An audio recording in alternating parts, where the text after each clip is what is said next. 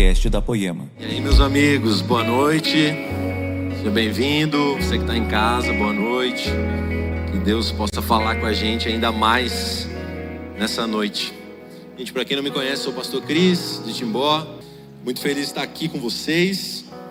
Quero compartilhar com você uma palavra que Deus não me deu, gerou nos últimos 60 dias na minha vida, na nossa igreja. Queria compartilhar um pouquinho com você sobre estações.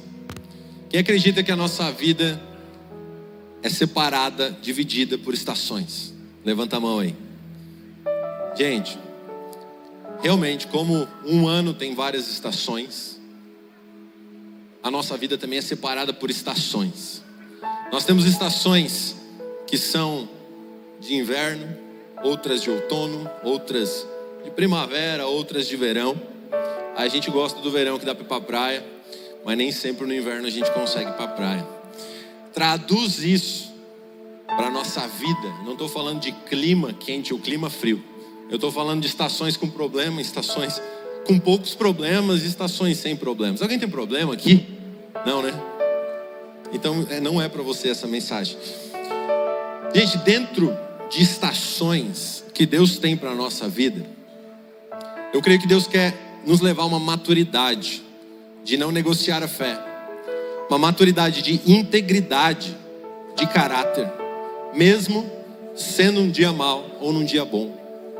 Sabe, para Deus nada disso muda, muda é para a gente. Queria que você abrisse sua Bíblia em Mateus capítulo 14. E nós iremos ler o verso 13 em diante. Mateus capítulo 14, a partir do verso 13. Fique só com a sua Bíblia aberta aí, que a gente vai falar de texto de versículo em versículo. Mateus capítulo 14, a partir do verso 13. Show aí? O texto diz assim, vou ler na NVI. Presta atenção, um pouco extenso, mas a palavra de Deus é incrível. Ouvindo o que havia ocorrido, Jesus retirou-se do barco em particular, para um lugar deserto. As multidões, ao ouvirem falar disso, saíram da cidade, das cidades e o seguiram a pé. Quando Jesus saiu do barco e viu tão grande multidão, teve compaixão. Guarda isso. Teve compaixão deles e curou os seus doentes. Ao cair da tarde, os discípulos aproximaram-se dele e disseram: Este é um lugar deserto, já está ficando tarde. Manda embora a multidão para que possam ir aos povoados comprar comida. Respondeu Jesus: Eles não precisam ir. Deles vocês algo para comer.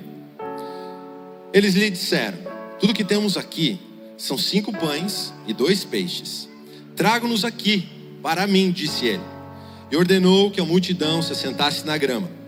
Tomando os cinco pães e os dois peixes, e olhando para o céu, deu graças e partiu os pães. Em seguida, deu-os aos discípulos e estes à multidão. Verso 20. Todos comeram e ficaram satisfeitos. E os discípulos recolheram doze cestos cheios de pedaços que sobraram. Os que comeram foram cerca de cinco mil homens, sem contar mulheres e crianças. Verso 22. Logo em seguida, Jesus insistiu com seus discípulos para que entrassem no barco e fossem adiante dele para o outro lado, enquanto ele despedia a multidão. Tendo então despedido a multidão, subiu sozinho ao monte para orar. Ao anoitecer, ele estava ali sozinho, mas o barco já estava a considerável distância da terra, fustigado pelas ondas, porque o vento soprava contra ele. Alta madrugada, Jesus dirigiu-se a eles andando sobre o mar.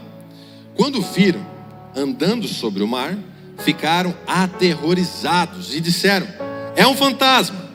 Faz assim. Uh, é um fantasma. E gritaram de medo. Verso 27. Mas Jesus imediatamente lhes disse: Coragem, sou eu. Ou bom ânimo, sou eu. Não tenham medo. Senhor, disse Pedro, se és tu, manda-me ir ao teu encontro por sobre as águas. Venha, respondeu ele. Então Pedro saiu do barco, andou sobre as águas e foi na direção de Jesus.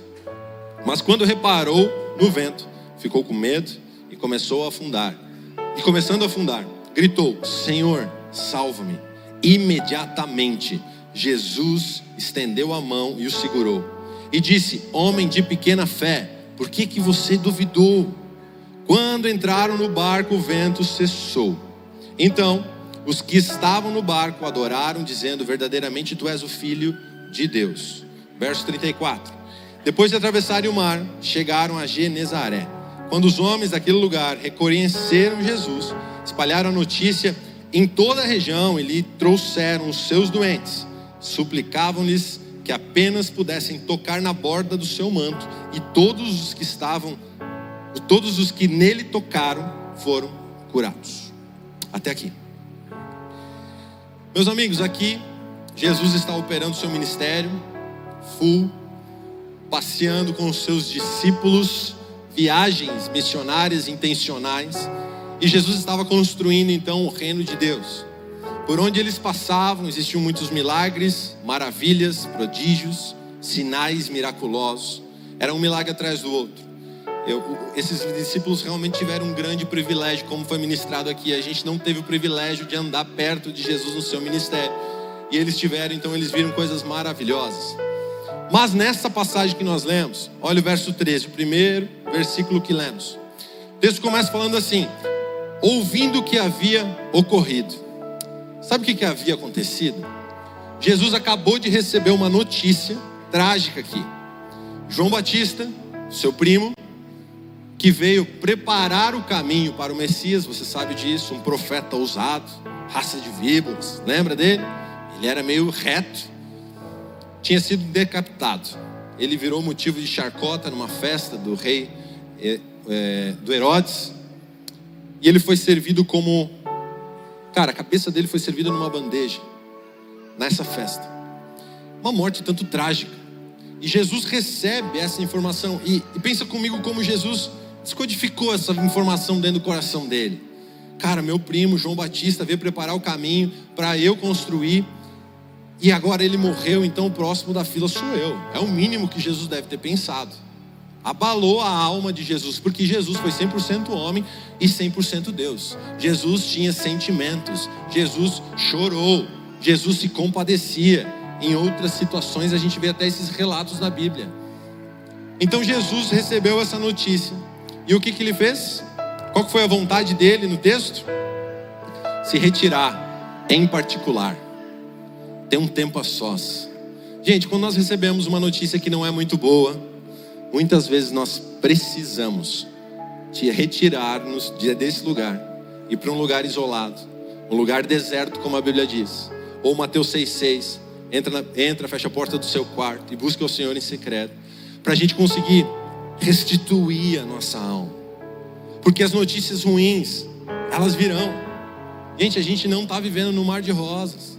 A gente está vivendo num mundo que é cheio de pecado. Inclusive o pecado habita dentro de mim e de você. Então é inevitável que notícias ruins vão acontecer. Vão chegar. Então, gente, quando as coisas apertam, como apertou aqui para Jesus, nós temos um modelo a seguir: retirar-se em particular e para o secreto. Existe um lugar onde nós encontramos paz para a nossa alma. Existe um endereço, existe uma pessoa chamada Jesus, que nós podemos consultar e rasgar o nosso coração. Verso 3, a parte B fala assim: As multidões, ao ouvirem falarem isso, eles começaram a correr desesperadamente pela terra e foram até o lugar que o barco de Jesus atracou. Pensa que Jesus chama os seus discípulos ele fala: galera, vamos vazar daqui, eu não estou legal com essa informação, e eu preciso ter um tempo a sós, quero subir um monte, ficar num lugar deserto. Então vamos lá. Quando eles dão uma voltinha pelo mar da Galileia e voltam, a hora que ele sai do barco, ele pisa fora, ele só vê uma multidão de 5 mil pessoas, 5 mil homens, mais mulheres e crianças. Se todo homem lá fosse o Ladentim, a gente teria 20 mil pessoas, né? Contando todos os filhos. Então, cara, a gente está falando de no mínimo 10 mil pessoas, no mínimo. E olha que interessante. Existe essa, essa palavrinha aqui no texto. Teve compaixão.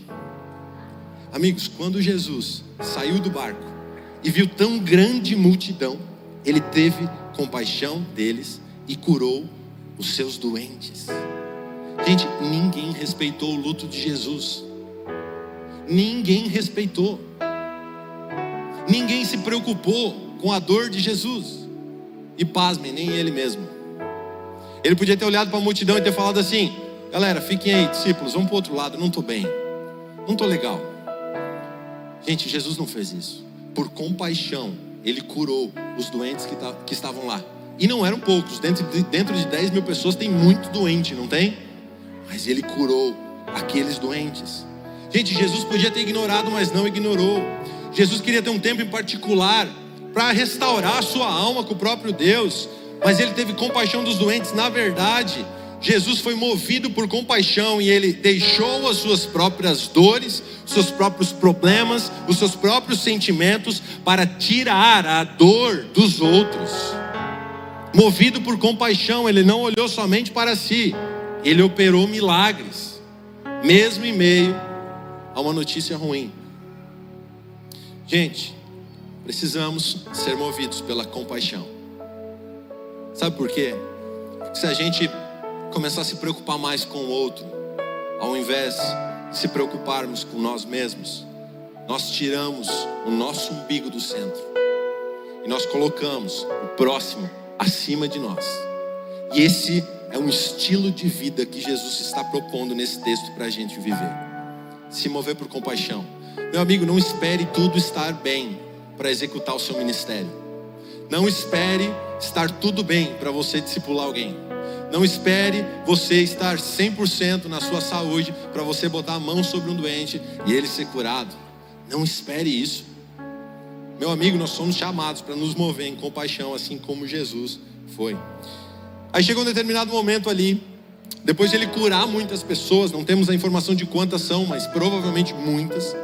Seus discípulos se preocuparam e falaram: Jesus, vamos despedir esse povo aí, porque esse povo está com fome. O Senhor já pregou, o Senhor já orou, o Senhor já curou, o Senhor já fez tudo. E aí o verso 17 fala assim: que tudo que eles tinham lá eram cinco pães e dois peixes. Jesus falou: não, vamos lá, vocês podem alimentar esse povo. Eles entraram em desespero, imagino eu, né? Gente, 10 mil pessoas. É muita gente para comer. Já pensou a quantidade de comida para alimentar 10 mil pessoas?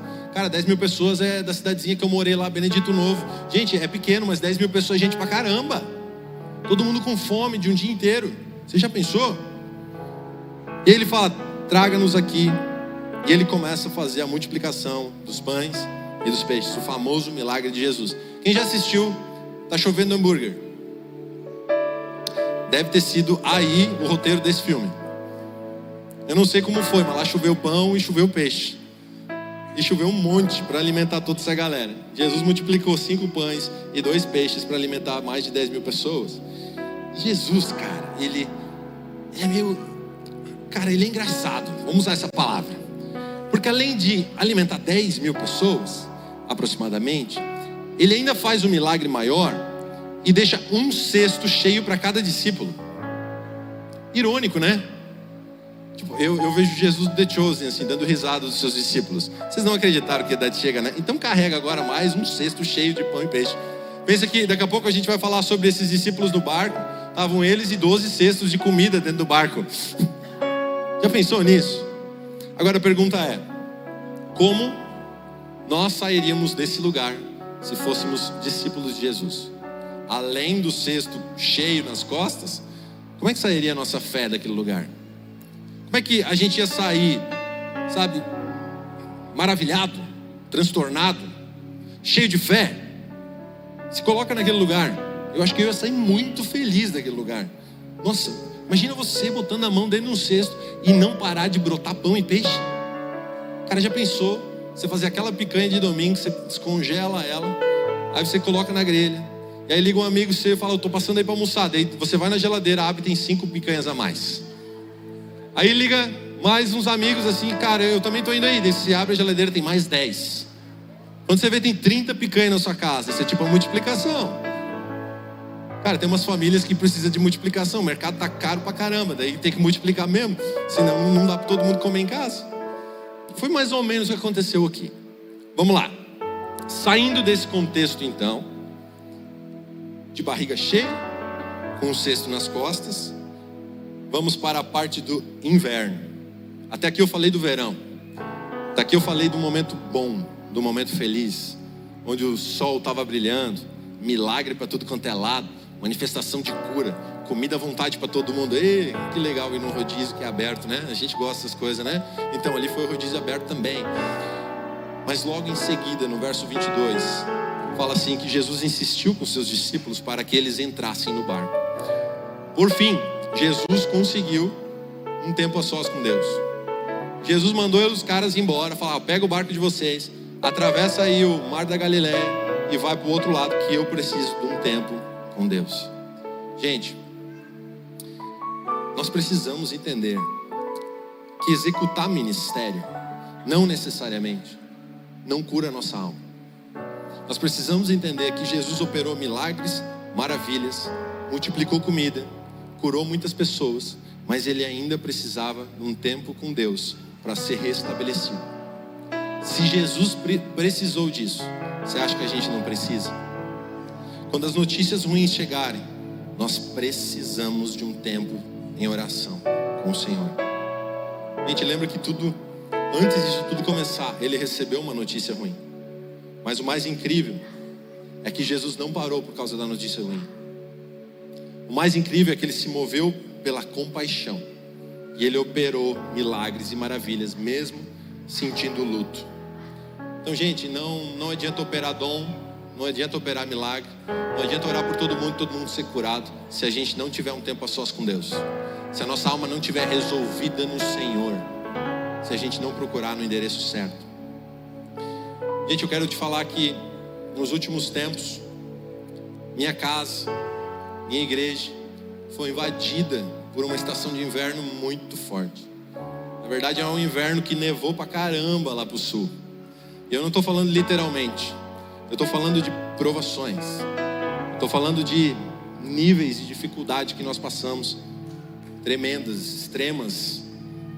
Não sei se você estava aqui na Timothy, mas quando eu, eu vim para cá na Timothy, a minha irmã estava na UTI. Ela passou ao todo 60 dias no hospital. Dentre esses 15 dias de UTI, ela teve uma síndrome nos rins. Depois ela teve uma bactéria no sangue. Depois ela teve pneumonia. Ela foi entubada por dois dias. Depois ela teve mais uma bactéria no sangue. E hoje, pela glória de Deus, ela recebeu alto. Eu quero agradecer vocês que oraram por isso. Obrigado, Jesus.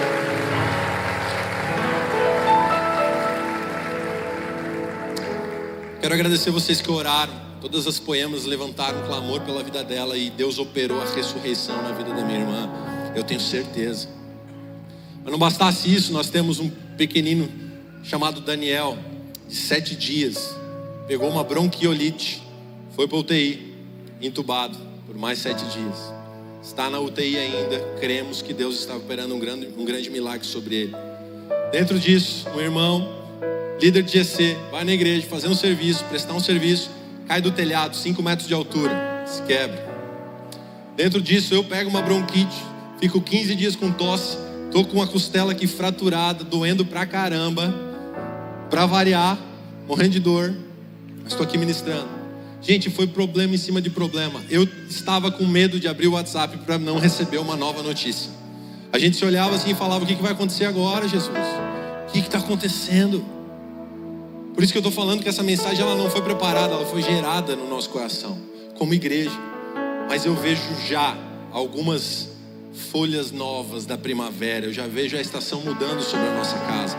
Eu vejo que Jesus usou isso tudo para fortalecer. Nós precisamos passar por invernos, porque invernos criam raízes profundas, e com raízes profundas a árvore dá fruto. Mas normalmente a gente não gosta de passar um inverno. Ninguém gosta. Mas eu quero te dizer que às vezes Jesus não faz exatamente como nós queremos. Às vezes a nossa oração que a gente tanto faz, o nosso clamor, nosso grito, o nosso bater de baixo para cima no céu, falando: Deus, eu repreendo, Deus abençoa, Deus diz um sim, Deus livra-nos desse problema, dessa tempestade, dessa aflição. E pode ser que Deus responda: não. Como é que fica a nossa fé? Gente, é inevitável que esses momentos vão surgir. E a pergunta que eu tenho para fazer para você nessa noite é: como anda a sua fé para suportar algumas decisões do Pai? Como anda a nossa fé quando Deus decreta algumas coisas?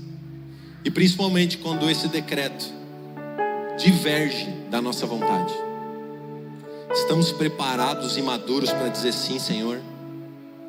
Estamos preparados e maduros para olhar para o Senhor e falar: o seu plano é melhor que o meu. Eu confio. Por mais que doa, por mais que eu esteja perdendo coisas, por mais que eu esteja sofrendo, por mais que doa, mas eu acredito que o seu plano é melhor que o meu. Então eu boto todos os meus planos, eu boto todos os meus pedidos, eu boto todos os meus clamores aqui e falo: seja feita a sua vontade. Como anda a nossa fé para respeitar a vontade de Deus? Não quero de maneira alguma te desmotivar a orar, de maneira nenhuma a clamar, a interceder, a chorar, a jejuar, a exercer sua fé Gente, nós temos vários exemplos bíblicos que realmente Jesus disse sim. Quando Abraão começa a interceder por Ló, Jesus salva Ló e sua família. Quando o rei Ezequias recebe um decreto de morte através do profeta, ele se vira imediatamente contra a parede, ele fala: "Deus, eu estou arrependido". O profeta vira, vem de volta para ele e fala: "Deus concedeu mais 15 anos para sua vida". Um clamor muda muitas vezes, muitas opiniões do próprio Deus, ele te chama para um lugar de intercessão e junto com ele você constrói algo. Esse é o poder da intercessão e do clamor. E eu, por exemplo, a minha irmã, eu creio que Deus realmente operou a ressurreição sobre o corpo dela pelo clamor da poema. Agora, se a nossa vida for parecida com a de Jó,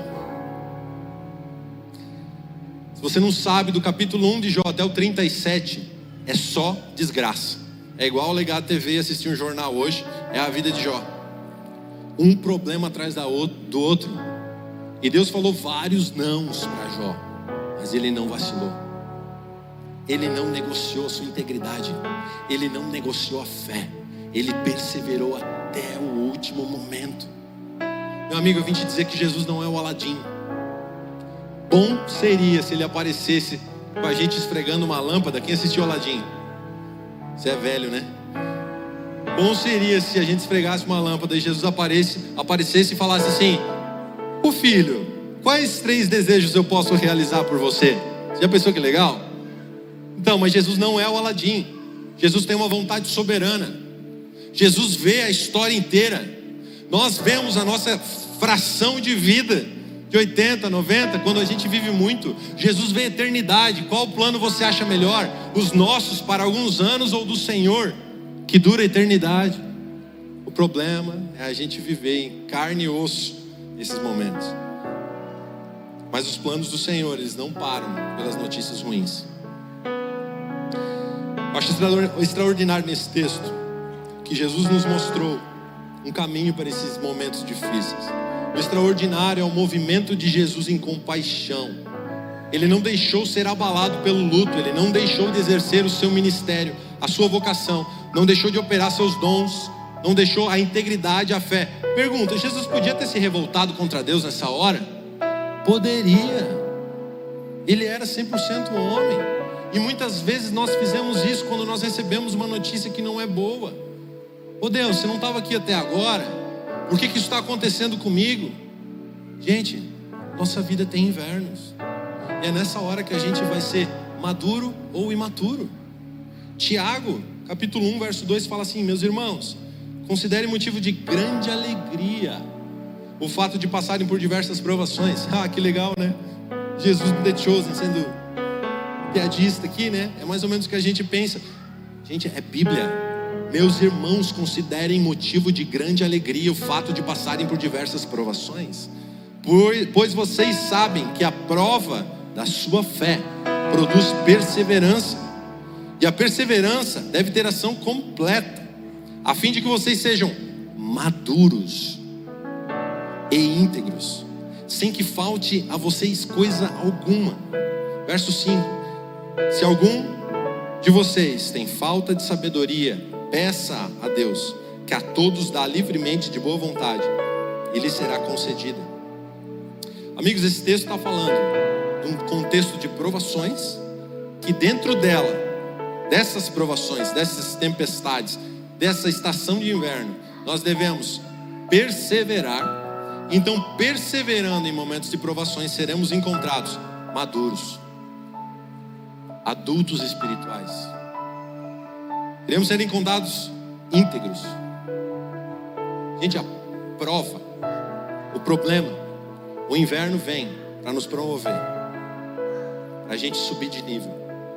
Se a gente permanecer maduro e íntegro. E o contexto do verso 5, que é de sabedoria, peça sabedoria que Deus dá livremente, é justamente dentro da prova. Sabe a hora que você vê quem é maduro? É quem respeita as vontades de Deus. Quem no final das contas bate continência e fala: Sim, Senhor, eu acredito no Senhor, mesmo se a nossa vontade está em xeque. Mas quantos perdem a sua integridade nesses momentos? Quantos perdem a sua fé, o seu caráter? Às vezes nós agimos como uma criança birrenta no supermercado. Jogamos no chão, gritamos, esperneamos e falamos: Deus, eu não aceito. Meu, quanta lorota que a gente fala, meus amigos. Não é possível. Você até tira uma carteirada contra Deus assim: Eu sou fiel ao Senhor, eu faço tudo direito. Eu não fumo, eu não bebo, e você vai falando tudo que você não faz. Mas, gente, é uma estação de inverno. Nós temos um cara chamado Davi. Relato está em 2 Samuel, capítulo 12, eu não vou ler agora. Mas Davi, ele teve um filho em pecado com Betseba. E esse filho começou a ficar muito doente. E aí Davi começou a jejuar. Davi começou a interceder. Davi ficou dias sem comer, somente orando ao Senhor, pedindo para Jesus, para o Senhor salvar aquela criança. Mas, cara, o desígnio de Deus já estava operando. E em determinado momento, seus súditos chegaram a ele. E ele percebeu que alguma coisa estava errada. E ele perguntou: Vocês, vocês sabem? Vocês têm alguma coisa para me falar? Porque eu entendi. Ele, é, esse bebê morreu, né? Essa criança morreu, né? E eles falam: Sim, Davi. Sim, rei Davi. Esse filho morreu. Sabe o que, que Davi fez nessa hora? Bíblia fala que imediatamente ele se levantou, ele entrou no e-commerce da Poema, pediu essa camisa linda da nova coleção, ele botou uma camisa, uma beca da hora, se vestiu, comeu, se alimentou, se levantou e sabe onde é que ele parou? O verso 19 fala assim: Então Davi levantou-se do chão, perfumou-se, trocou de roupa. Depois disso, ele entrou no santuário do Senhor e o adorou. Mas ele perdeu um filho, perdeu. Ele não se rebelou, não se rebelou. Ele foi para o santuário e adorou. Meus amigos, nós precisamos ser maduros. Ninguém quer passar por isso, mas é inevitável que as notícias ruins um dia vão chegar. Como está a sua fé? Verso 24. Mas o barco já estava a considerável distância, fustigado pelas ondas, porque o vento soprava contra ele. Gente, os discípulos estavam no mar da Galileia. Jesus então ficou lá no monte, tempo a sós com Deus. Os discípulos entraram no barco e foram para o outro lado. O mar da Galileia tem 21 quilômetros numa dimensão e 12 na outra. 21 quilômetros é muito longe. A curvatura da terra já não permite que a gente veja o outro lado, então é um mar. Por isso ele é chamado Mar da Galileia, mas na verdade ele é um imenso lago. O texto correlato de João 6 fala que os discípulos estavam aproximadamente 6 quilômetros para dentro desse mar. Eles estavam enfrentando uma terrível tempestade. Agora deixa eu te falar, quem que estava no barco? Os discípulos. A maioria deles, o que, que era a profissão deles antes de ser discípulos de Jesus? Pescador. Pescador e tempestade combina, gente. É o dia a dia de pescador. Eles passam por tempestade. Então a Bíblia é bem enfática em dizer, até aqui, que eles não estavam com medo. O medo surgiu no verso 25. Alta madrugada, Jesus dirigiu-se a eles andando sobre o mar. Quando viram andando sobre o mar, ficaram aterrorizados. É um fantasma e gritaram de medo. O medo assombrou os discípulos lá no meio. Gente, na boa, vê se você concorda comigo. Jesus poderia simplesmente ter aparecido dentro do barco, né? Por que, que Jesus vai andando sobre a água no meio de uma tempestade? Não faz sentido, gente, de verdade. Cara, uma tempestade no meio do mar, você não vê cinco metros na sua frente. Imagina aquele fervo, autorando ali de água e chuva e relâmpago e, e raio e onda gigante, barquinho quase afundando. E eles olham um vulto, faz assim. Uh, isso é um fantasma. É um fantasma. Cara, o que, que remete a um fantasma? Terror. Gente, fantasma não existe. Mas eles ficaram aterrorizados, a Bíblia diz. Quem já repreendeu quando a cortina balançou em casa assim? Sangue de Jesus tem poder. Você está rindo, você já fez, né? É. Deixa eu te falar, se era Jesus querendo entrar, será que você mandou Jesus embora uma hora? Está repreendido em nome de Jesus. Jesus olha, pô, cara, só queria entrar aí, ter um tempo com você. Você está mandando embora, você não me reconhece, sou eu. Cara, foi o que aconteceu com os discípulos. Em nome de Jesus, o sangue de Jesus tem poder. Sai fora, fantasma. Mais ou menos assim, imagino eles exorcizando Jesus no meio do mar. Mas lógico, gente, Jesus faz essas coisas com propósito. Ele estava ali se envolvendo com os seus discípulos. Mas de verdade eu acho que ele estava sorrindo. Acho que ele estava dando uma, uma zoadinha nos seus discípulos. Gente, assim é a nossa vida. Muitas vezes, quando nós precisamos de Jesus, a única certeza que nós temos é que Ele vai aparecer. Nós não temos escrito aqui que os discípulos estavam clamando para Jesus aparecer, mas nós temos a certeza que Jesus apareceu na hora que, ele, que os discípulos precisavam. E de verdade, talvez os discípulos, quando viram Jesus, eles acreditaram que era um fantasma, porque não faz muito sentido eu estar com o barco praticamente naufragando no meio de uma tempestade e Jesus está a 10 metros na minha frente e não fazer nada com a tempestade. Cara, sabe o que é isso? É que muitas vezes Jesus fala com a gente do meio de uma tempestade e não necessariamente no tempo que a gente quer ele acalma a tempestade. Não é no nosso tempo. E vai acontecer um monte de coisa no meio da tempestade ainda. E isso tudo está provando a fé de Pedro e os outros discípulos. A pergunta é: quantas vezes a gente já confundiu Jesus com fantasma? Fantasma vem trazer terror, pavor. Jesus vem trazer paz e salvação. Jesus estava vindo com a salvação e os discípulos confundindo ele com fantasma ficaram com medo. Gente, quantas vezes nós repreendemos algumas coisas que poderia ser Jesus, cara? De verdade. Porque quando esse Jesus idealizado, tipo Aladim, na nossa cabeça não faz o que a gente quer, a gente bota nome dele de fantasma. Vai embora. Faz sentido? Tá feliz ainda? Sabe quem tem que ter medo? O diabo. Sabe quem tem que ter medo de verdade? O diabo e os anjos caídos. Porque nós temos o Senhor dos Senhores dentro de nós. Nós temos a presença do Espírito Santo, nós temos Jesus aparecendo quando nós precisamos. Nós somos filhos do Rei Altíssimo. Em nome de Jesus, que o medo não te prenda em nenhum momento. Em nome de Jesus, rompa isso. Porque o verdadeiro amor lança fora todo medo. Então, se verdadeiramente amamos ao Senhor, nós não temos medo. Nós vamos continuar olhando para Ele, andando até Ele. Salmo 23, o famoso texto que está lá na estante da sua avó, naquela Bíblia enorme. O Senhor é meu pastor, de nada terei falta.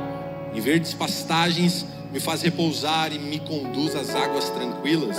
Ele restaura meu vigor, guia-me nas veredas da justiça por amor do seu nome, mesmo quando eu andar por um vale de sombra da morte, ou trevas e morte, eu não terei perigo algum. Não temerei perigo algum, pois tu estás comigo. A tua vara e o teu cajado me protegem. Amigos, vamos, vamos mudar a ótica. Os momentos difíceis, você até pode achar que é um fantasma se aproximando, mas é Jesus trazendo salvação para você. Então, olha direito e reconheça a voz de Jesus. Mas muitas vezes, por não ter uma revelação de Deus, por não ter uma revelação da paternidade de Deus, E digo mais, por não ter uma revelação do Deus Pai bom, nós confundimos. E nós achamos que Deus pode estar vindo de uma outra maneira para realmente causar terror, mas isso é mentira. Jesus vem trazer paz e acalmar a tempestade ao nosso redor. Mas é no tempo dele. Verso 27. Mas Jesus imediatamente lhes disse: Coragem, sou eu, não tenho medo. Senhor, disse Pedro, se és tu, manda-me ir ao teu encontro por sobre as águas. Gente, imagina aquela cena, se coloca dentro daquele barco, com aquela tempestade, o barco afundando. Você viu um fantasma, você está com muito medo, e de repente vem uma voz do meio da tempestade e fala assim: Bom ânimo. Gente, se eu tivesse com um remo na mão, eu jogava no fantasma, de raiva. É verdade ou não é? Você está vivendo um monte de aflição, você está com o casamento destruído, você não, não, aguenta mais fazer um monte de coisa. Seu filho está com problema, sua casa está assim, suas finanças estão tudo zoadas. Você olha para aquela situação, Jesus aparece para você assim e fala: com ânimo. Você fala: Ah, você está de sacanagem, Jesus. É ou não é? Jesus olha para aquele cara e fala: coragem, ou bom ânimo. Gente, Jesus não está sendo cínico aqui. Jesus é verdadeiro. Eu quero te encorajar que no meio dos seus problemas, no meio do inverno que você pode estar vivendo, ou vai viver, porque em algum momento nós iremos viver, olhe para Jesus e você vai ouvir: coragem, bom ânimo, eu estou aqui. Pode ser que o seu plano seja frustrado, mas Jesus tem um plano muito melhor e você precisa acreditar nos planos de Jesus para sua vida. Gente, Jesus não nos deixa só. Nós não temos para onde correr. Nas situações difíceis, você precisa ouvir coragem, não tenha medo. E quando Jesus se aproxima, ele vem falando isso. Bom ânimo, eu estou com você. Olha o verso 28. Senhor, disse Pedro, se és tu. Gente, se és tu, é a dúvida. Pedro ainda não sabia se era Jesus. Ele ainda achava que era um fantasma. E ele fala: Ei, se és tu, mande eu ir até aí. E a resposta de Jesus foi terrível, porque ele falou: Venha. Ah, quem tem coragem aqui, no meio da tempestade, de sair do barco e pisar na água, ouvindo uma voz do outro lado? Ninguém, gente. Pedro foi o cara mais cheio de fé da história com esse texto. Pelo amor de Deus. Sabe qual que foi o convite de Jesus para Pedro aqui? Estava tudo confortável. Pedro era experiente, ele era um pescador, ele tinha meios, ele sabia como deixar aquele barco em cima da água, flutuando mesmo no meio de uma tempestade. Provavelmente ele estava comandando os seus amigos naquela hora, os discípulos, faz isso, faz aquilo, não vamos virar, segura aqui. Mas quando Jesus aparece no meio do mar e fala, Pedro, sai desse barco e vem até aqui. Ele está falando: deixa tudo que você aprendeu, deixa toda a sua história, deixa tudo que você construiu, deixa toda a sua experiência. E a partir de agora, vem vivendo sobrenatural, sobre uma palavra que eu estou falando sobre a sua vida. Quando Jesus nos chama para viver o sobrenatural, Ele pede para nós abandonarmos tudo que já construímos. Ele pede para deixar os nossos saberes, os nossos achismos. Ele pede para deixar toda a nossa experiência, para a gente poder viver o novo de Deus. E Pedro caminha então sobre uma palavra de Jesus fora da sua experiência. O pescador nunca andou sobre as águas, não, meu amigo. Só nessa hora aqui. Então a resposta foi terrível. Pedro, venha. Jesus já te chamou para deixar tudo.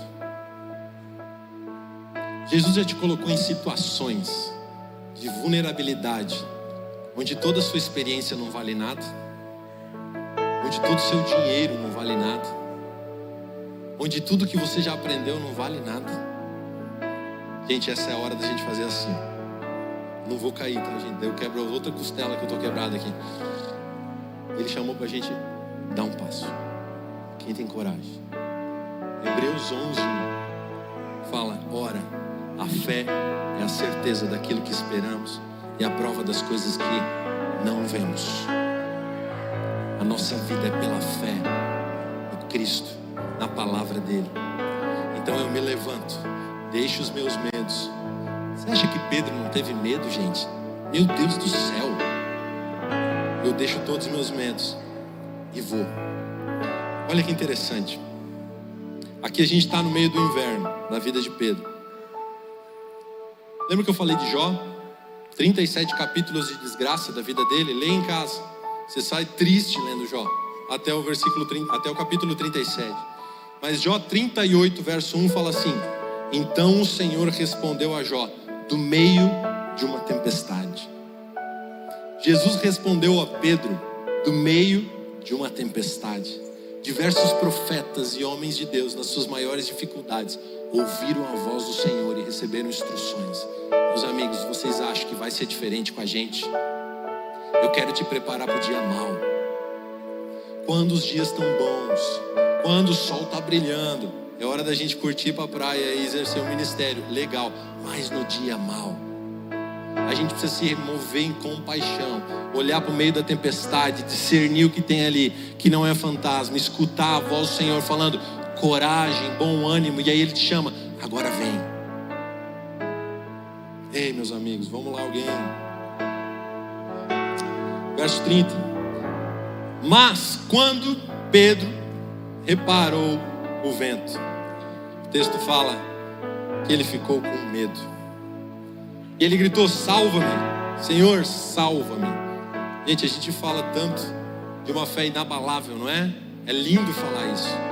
Mas enquanto que estivermos em carne e osso, nós temos uma fé que é abalável. Essas coisas nos abalam, ninguém é super-herói. Ele tirou os olhos de Jesus e ele ficou com medo e ele começa a afundar imediatamente. Mas, gente, ele deu alguns passos sobre as águas. Ele realmente cumpriu o chamado de Jesus e foi. A coragem de Pedro é surpreendente. Mas nós temos a garantia, mesmo quando a nossa fé vacila, mesmo quando nós não estivermos tão animados, mediante a um inverno terrível que pudermos passar, podemos passar. Jesus imediatamente estica a mão para Pedro quando ele começa a afundar e ele salva Pedro daquele lugar. Porque quando a gente está com fé, quando está tudo bem, a gente olha para Jesus, os olhos fitos e a gente vai. E ninguém segura nós. E a gente vai para cima e vai até onde, até onde Deus quiser. Mas quando a gente enfrenta uma tempestade, a gente pode vacilar. E quando, quando vacilar, nós temos a certeza absoluta que o Senhor é gracioso. E nessa hora, imediatamente, Ele estende a mão e te salva desse lugar.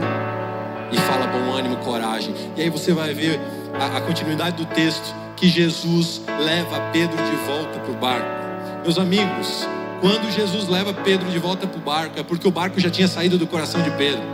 É porque quando Pedro abandonou toda a sua, a sua experiência, tudo que ele sabia do barco, ele andou sobre as águas, viveu sobrenatural. Mas Jesus leva de volta ele para o barco, bota ele no barco e fala assim: Cara, eu agora eu acalmei a tempestade, porque o texto fala que cessou a tempestade quando os dois entraram no barco. O que, que Jesus estava falando? Agora que você conhece o sobrenatural, agora que você ouviu a minha palavra, você já deixou todas as coisas que você sabia para trás, você pode voltar e navegar, porque agora você sabe que não é sobre você, mas é sobre mim. A garantia está sobre mim, Jesus fala.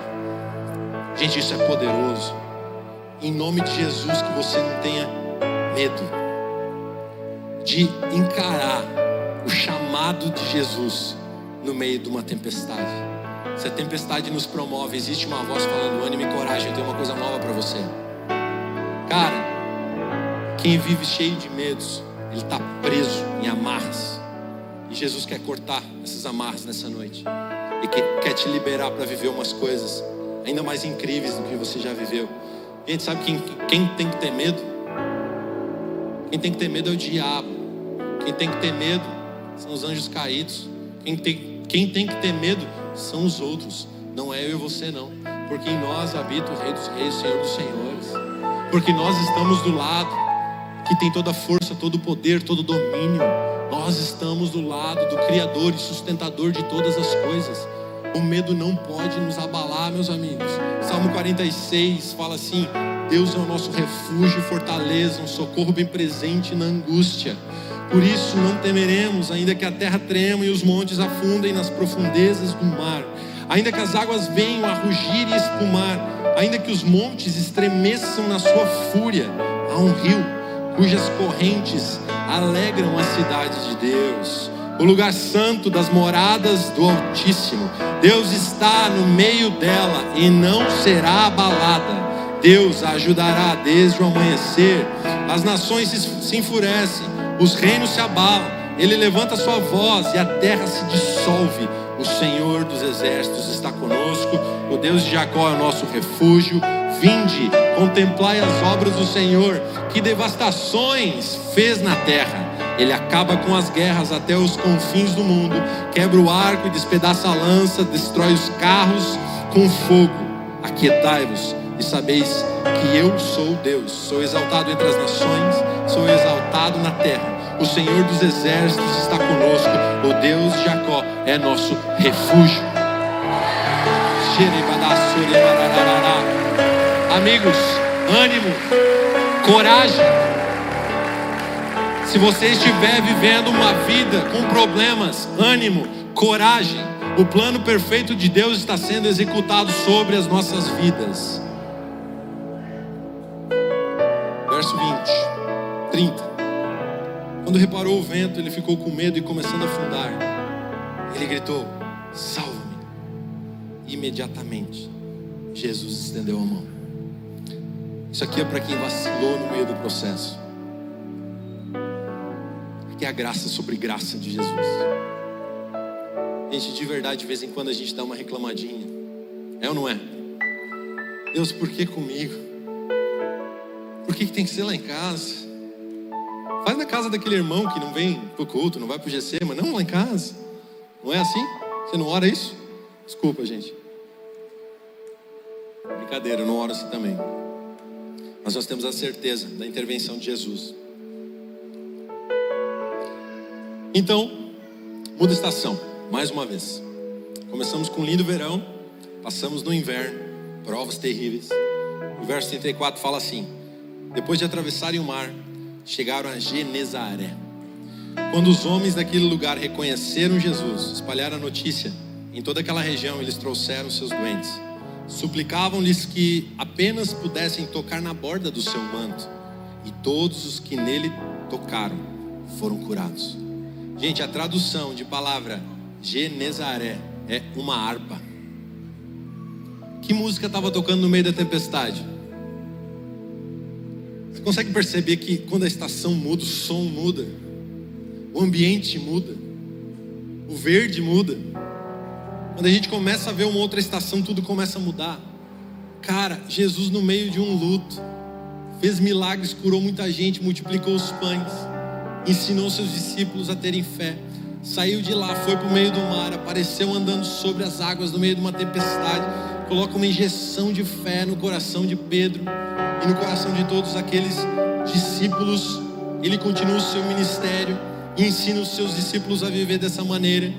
E aí, de repente, quando a tempestade acalma e eles atravessam o mar, de novo milagres externos começam a aparecer. De novo, o milagre começa a curar. A operação dos dons começa a aparecer e as pessoas são curadas. É onde é numa estação onde a gente impõe mãos e tudo que a gente transfere sobre alguém funciona. Tudo que a gente ora, realmente Deus corresponde àquela oração e aquela pessoa é curada. E realmente, cara, tudo funciona e é um verão, é uma primavera nova mas em um determinado momento parece que nada mais disso funciona e Deus está tratando a nossa fé. Se o louvor quiser vir aí, onde eu quero chegar, eu termino com isso. Nós vivemos por estações aqui. Dentro da nossa missão, como cristão, como reino de Deus, como igreja do Senhor Jesus, nós temos estações de muitos milagres, visíveis a todos que afetarão a todos, todos receberão do que Deus depositou em nós. Nós temos estações de multiplicação, que, cara, a conta não fecha, e não fecha para mais.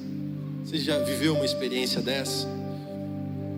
Mas nós temos momentos que o sobrenatural invade, e são momentos difíceis. São estações e estações, estações pessoais internas, estações que nós iremos operar no externo. Gente, tempestade aqui são as aflições da vida. Tempestade aqui são as dificuldades. Mas não se esqueça que Jesus está te chamando através de uma palavra para viver algo novo com Ele. Meus amigos, talvez o que você esteja fazendo externamente não, não esteja funcionando, pode ser que você esteja num inverno dentro de você e a sua fé está sendo testada. E se você está operando dons, milagres, maravilhas e o seu ministério está bombando, cara, se prepare, porque daqui a pouco vem o inverno. Gente, isso é um lugar de maturidade. A gente não pode prometer um mar de rosas para ninguém. A Bíblia fala que no mundo teremos aflições. Mas a continuidade disso é o quê? Tem de bom ânimo. No meio da tempestade, Jesus fala: coragem, bom ânimo. Gente, a nossa vida não vai parar por tempestade nenhuma. A missão que Deus estabeleceu sobre a nossa vida, ela vai ser cumprida na alegria, na pobreza, na tristeza. Quem já casou aqui, levanta a mão. O resto se olha aí que pode ser o seu parceiro que está aí. Os mesmos votos que você fez no seu casamento, faça com Deus. Na alegria, na tristeza, na doença, eu te amarei, Jesus. Gente, isso é uma fé madura. Se você vacilar, Jesus está lá para te salvar.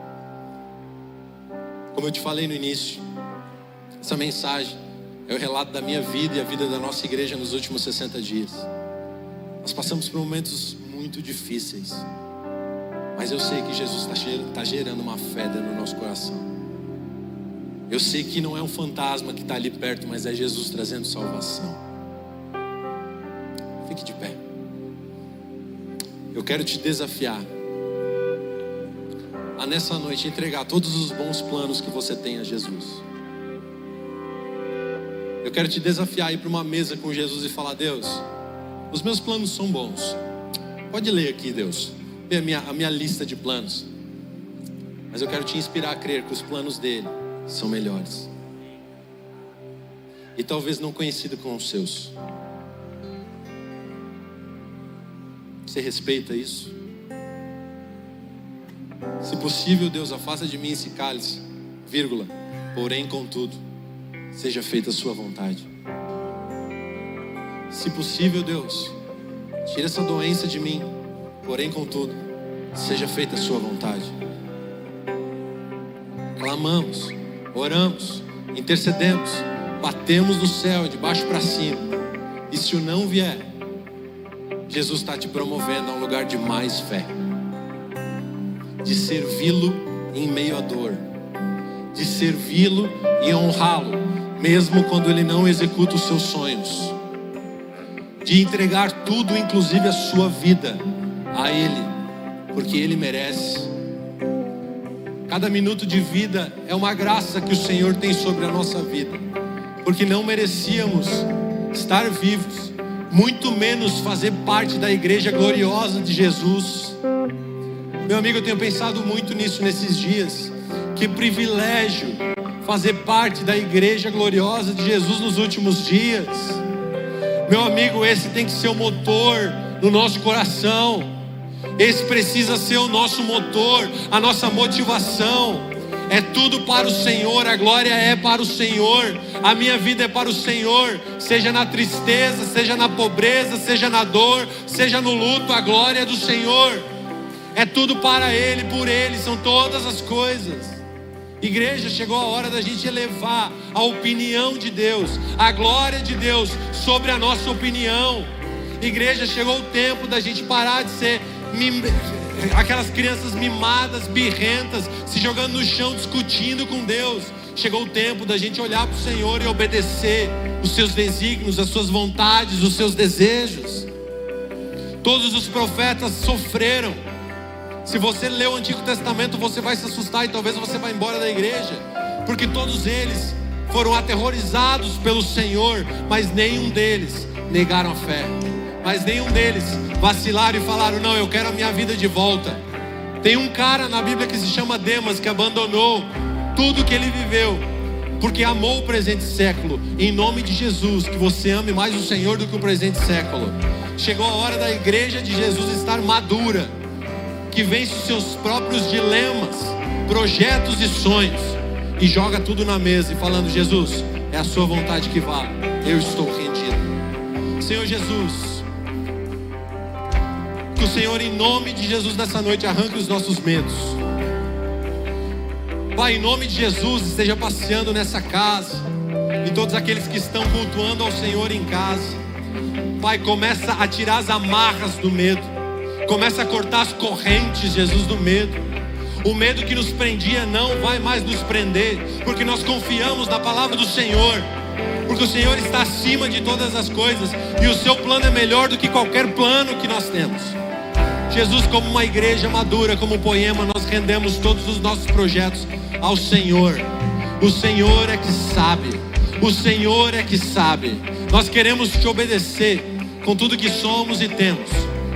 E se o Senhor não cumprir a nossa vontade, não interessa, desde que a sua vontade seja executada nas nossas vidas. Em nome de Jesus, Pai, prepara uma igreja madura para esses últimos dias. Os escândalos estão aparecendo, Deus. As coisas terríveis já estão aparecendo. Os dias maus estão vindo cada dia com mais força sobre nós mas nós vamos perseverar em nome de Jesus. Não vai existir tempestade que vai fazer a gente parar. A igreja não vai parar por nenhum problema. A igreja não vai parar por nenhuma dificuldade. A igreja não vai parar por nenhuma doença. Jesus, a igreja não vai parar por dores no nosso corpo ou na nossa alma, Jesus. Em nome de Jesus, Pai, derrama fé sobre a nossa igreja. Derrama ousadia, derrama coragem, Deus, sobre cada um de nós. Nos tira desse lugar de medo, nos tira desse lugar de mimimi, nos tira desse lugar de coitadinhos, Pai. E fala, nos chama para viver, Pai, sobre uma palavra. Em nome de Jesus, que aqueles que têm medo de deixar o barco nessa noite, Pai, percam seu medo, porque o verdadeiro amor lança fora todo medo. Que haja uma revelação profunda da paternidade do bom Pai em cada coração aqui, em nome de Jesus.